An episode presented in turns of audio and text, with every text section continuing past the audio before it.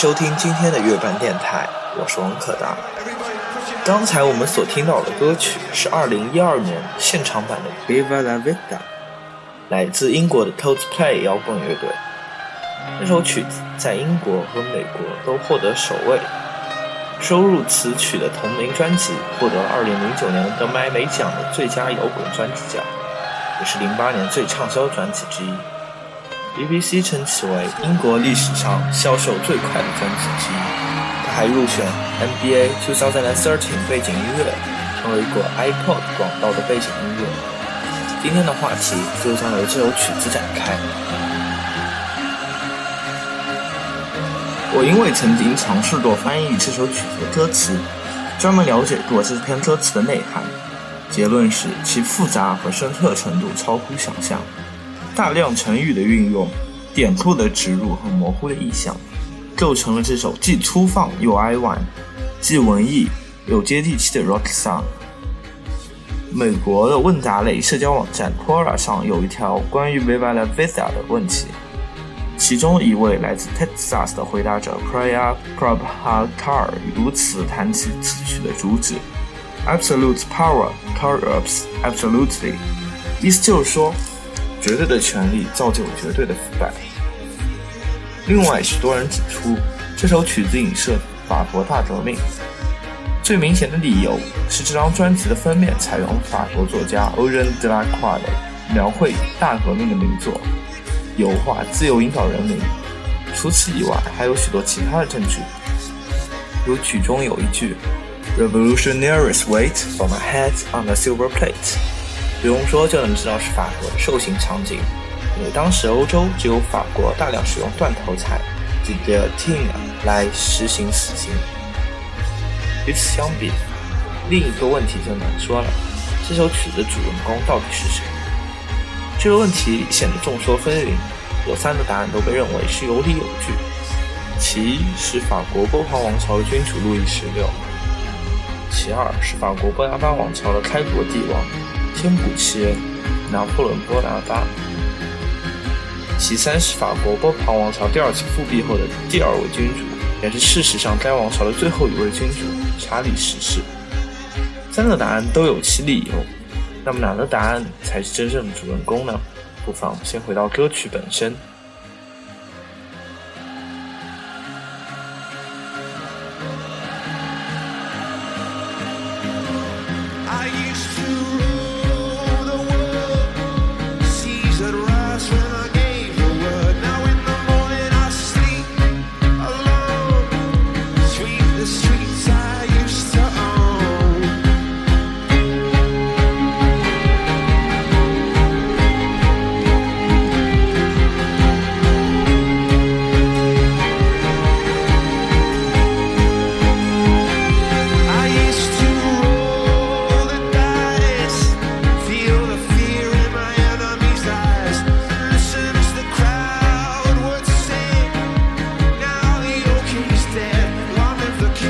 曾经主宰世界，每当我遇召，大海震动。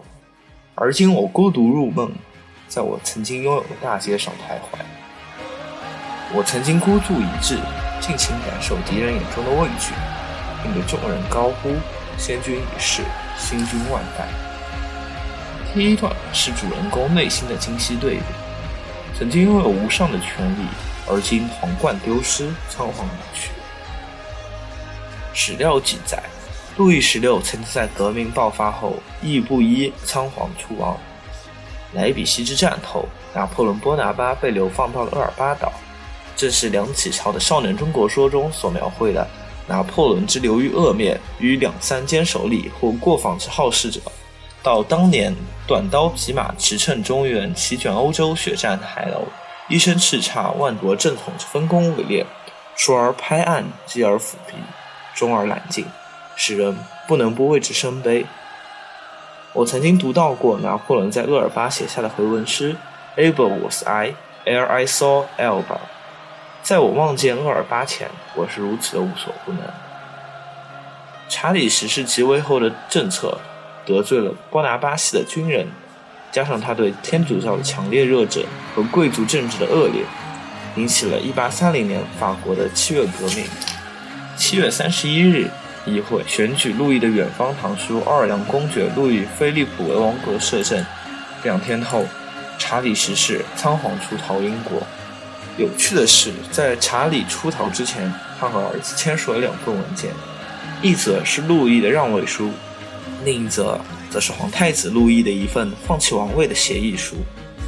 这两个签字纯属形式，目的是为了让路易菲利普的续位合法化。但这两个签字大概相隔了二十分钟，所以在这二十分钟里，路易成为了法理上的法国国王。按照法国君主排行为路易十九。有趣的是，在路易签字的时候，曾经哀求革命者，至少也让我统治一小时吧。对他的回答是：“您肯定不可能，无所门吧？”明末万历天启年间的曲子《桂枝儿》里面有这样的句子：“夜江中鼓咚咚，更罗三下。梦才成，又惊觉，无限嗟呀。想当初，是清朝，谁人不敬？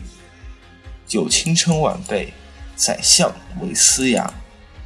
如今逝去时衰也，零落如飘草。”这句影射魏忠贤的诗句放在这里也无不适用。魏端吉在《情妇吟》里如此写道：“寒园殿上糊兔行，花萼楼前荆棘满。七十繁盛皆埋没，举目荒唐无故物，不亦伤乎？”可知古今灭国败家之情也是相通的。在这里，我觉得有一点是其他的分析者并没有注意到的。我记得路易十五曾经如此预言：“在我之后，洪水将至。”可悲的是，这个严酷而准确的预言，却是路易十五唯一的预警。在我之后，洪水将至。This was right when I gave the world。接着，主人公谈起他继位之初的经历，他先君的逝世，他的饱受拥戴和欢呼。相当有趣的是，路易十四到十六三个君主无不是在即位之初人气极高，在统治的末年千夫所指，受人诅咒。路易十六天性温和善良，然而性格优柔寡断。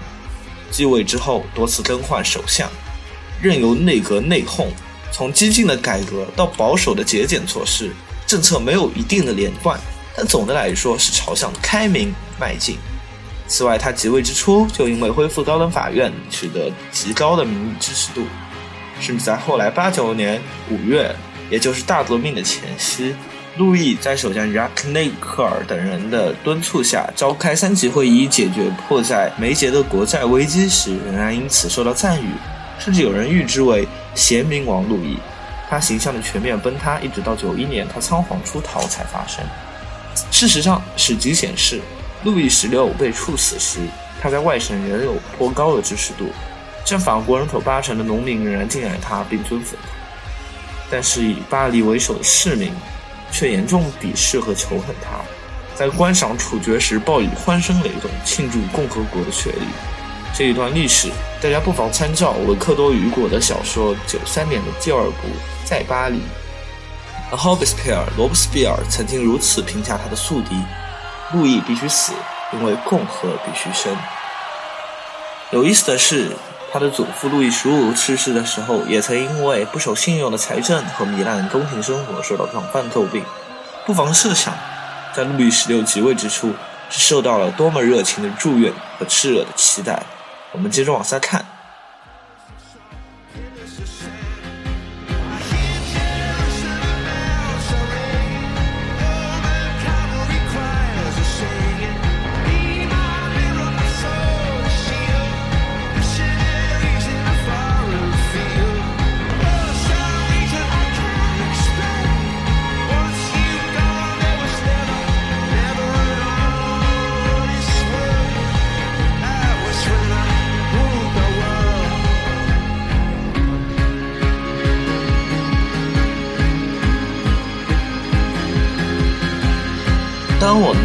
钥匙的这一刻，院墙开始朝我封锁。我这才发现，我的堡垒屹立在沙柱和岩墩之上。我听见耶路撒冷钟声敲响，罗马骑士团的合唱回荡：“唯我同庆，唯我戈矛。”我的传教士远播四方。然而，我终究是无法解释，自从你离我而去，我再也没有听到过一句忠言，而这便是我统治的世界。当我拿起钥匙的这一刻，院墙开始朝我封锁。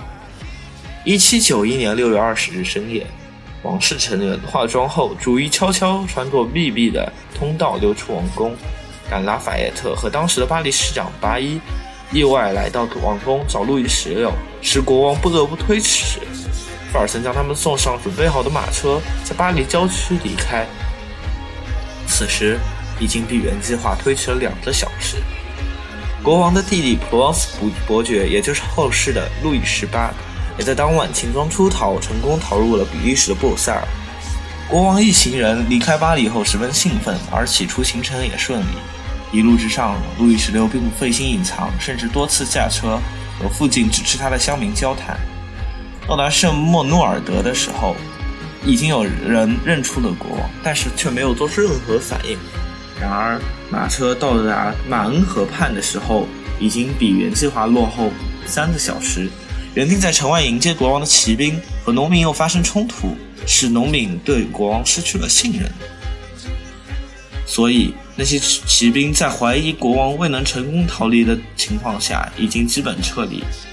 一行人在傍晚到达了圣莫努尔的驿站，站长德鲁埃也认出了国王，并在马车离开后通报市议会。市议会派德鲁埃追赶国王，德鲁埃抢在国王前面到达了距蒙梅吉三四十英里处的瓦雷纳，传达了这惊人的消息。瓦雷纳敲响警钟，拦住了国王一行。起初，代理市长答应帮助承认了自己身份的国王离开，但市议会讨论后决定拖延时间，下令国民卫队严阵以待，并向附近城镇求援。布耶手下的骑兵随后赶到。但无法救出国王。一七九一年六月二十一日早晨，国王出逃的消息在巴黎传开。路易十六临行前在桌上留下了一份声明，谴责制宪会议从王室手中剥夺了外交、军事和地方行政权力，并宣布他在一七八九年六月二十三日以后批准全部法令无效。那法耶特将军。和制宪会议先后派人急速追赶，面对危机，制宪会议达到了空前团结，通过法令开始行使行政权，同时下令法国各地开始紧急备战。路易十六的逃亡至此宣布破产。过了两年，他的头掉落在了巴黎的贝勒汀上。有意思的是，Hell the Key 未免没有第二层含义。路易十六酷爱修锁治所，常把国政交给精明强干的大臣。自己不常亲理朝政，有如天启皇帝。他经常来到自己的五金作坊里，与各式各样的锁为伍。路易制锁的技术很高，且极富创意，每一把都是一件艺术品，这几乎是人尽皆知的。他高薪聘请了著名锁匠加曼，甚至加曼可以自由出入他的寝宫。十八世纪八十年代的灰暗岁月里，他更是埋在铜锁的铜锈味中消磨时间。这时，One minute I held the key. Next. The walls were closed on me。这句话是否有一层隐喻的含义呢？这才发现我的堡垒屹立在沙柱和岩堆之上。I found my castles stand on pillars of sand and pillars of salt。这里运用了两个成语，首先是 pillars of sand，这里运用了着名的 Lot's wife 的故事。Lot 是《创世纪》里的一位君子。故事的梗概是。 住在 Sodom、Gomorrah 两地的人罪孽深重，上帝决定用天火毁灭他们，并在事前派天使让 Lot 携妻子、女儿一起出城，但嘱咐他们途中不可回头。谁知 Lot 的妻子按耐不住心中好奇，出城之后回头望了一眼，于是马上被变成了一根岩柱。后来人们就用 Curious as Lot's wife 来形容好奇心太重。这里的 Lost wife 与可怜又可憎的皇后安托瓦内特是否有着一点隐约的相似呢？沙柱则是来自于另一个故事。耶稣曾经谈到过一个预言：一个愚者把屋子建立在沙柱上，而一个智者把房子建在坚实的石块上。路易十五的摊子又何止是 pillars of salt and pillars of sand 所能概括的呢？于是旋律中响起了回荡的钟声。I heard your son's bells are ringing. Roman cavalry choirs are singing. 路易十六是坚定的天主教徒，在宗教上砸了大量的精力和财力。他派遣了传教士远播于异乡土地，让他们 be my mirror, my sword and shield，为我铜镜，为我戈矛。甚至引起了下层民众的不满。然而。教士真的能无限制地服从于他们的供养者吗？一七九零年十一月二十七日，制宪会议通过法令，要求教士宣誓效忠国家、法律和国王，引起法国天主教会的危机。很多忠于罗马教皇的教士拒绝宣誓。九一年四月十八日，路易十六企图前往巴黎近郊的一座城堡，以便与拒绝宣誓的教士庆祝复活节，但在基伊尔理工门口却被大群人包围，未能离开。Roman Cavalry Choirs a singing，罗马教士的合唱从八十年代一直唱到九十年代，从未为路易十六祈祷，只是加速了他的灭亡。可怜夜半虚前席，不问苍生问鬼神，嗟乎可为一叹。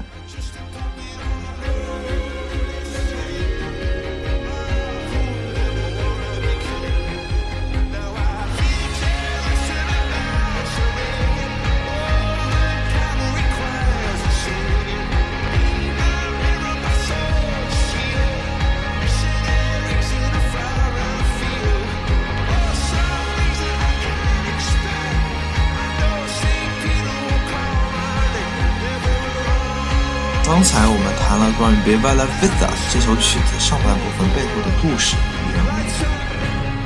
二十分钟的节目已经接近尾声了，我们将在稍后的下半部分 episode 中继续今天的话题，讨论《Viva la Vida》背后的故事、人物、革命与悲壮。本期节目留了一个问题，就是这首曲子的主人公到底是谁？这个问题的答案。也会在下期节目中有一个具体的交代。今天的月半电台就到这里，感谢您的收听。节目的最后送上 David Garrett 用小提琴演绎的版本，祝大家周末愉快。